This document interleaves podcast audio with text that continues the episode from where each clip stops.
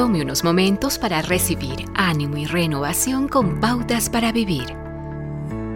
¿Qué significa recibir la sanidad? Significa ser capaz de funcionar con bienestar.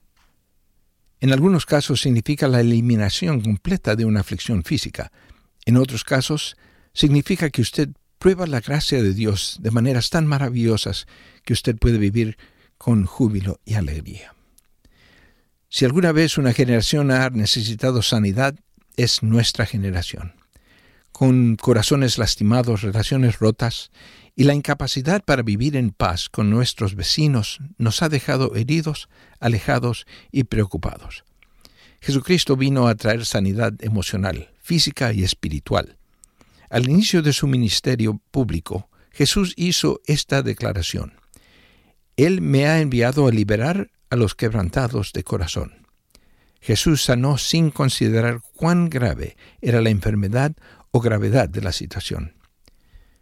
Curó enfermedades emocionales y físicas, que a menudo están relacionadas. Nunca consideró la raza, posición o condición social cuando era necesario sanar. Los influyentes y ricos no recibieron más atención que los indigentes y los pobres.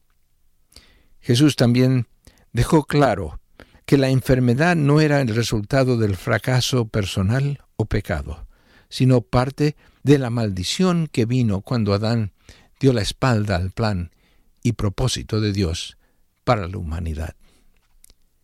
Los seres humanos son una combinación de tres áreas, emocional, física y espiritual. Por lo tanto, la restauración que necesitamos tiene que tocar las tres áreas. Dios es todavía Jehová Rafa, o el Dios que sana. Él siente su dolor y puede experimentar su toque curativo personalmente.